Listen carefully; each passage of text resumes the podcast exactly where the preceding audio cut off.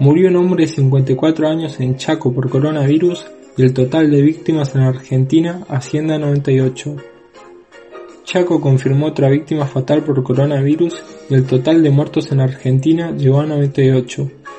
Se trata de un paciente de 54 años que estaba internado en el Sanatorio Güemes de la ciudad de Resistencia, confirmaron voceros de ese municipio a Infobae.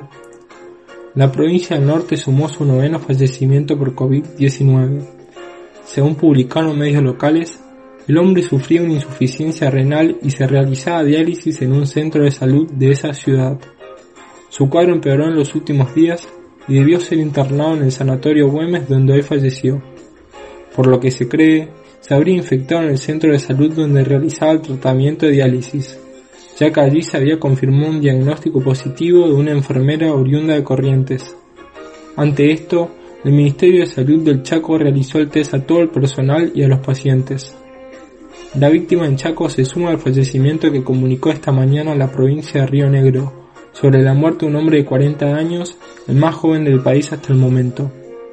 El paciente se encontraba internado en la clínica Juan 23 de Coronel Roca y había sufrido años atrás una tuberculosis pleural que le había afectado los pulmones, lo que agravó su cuadro.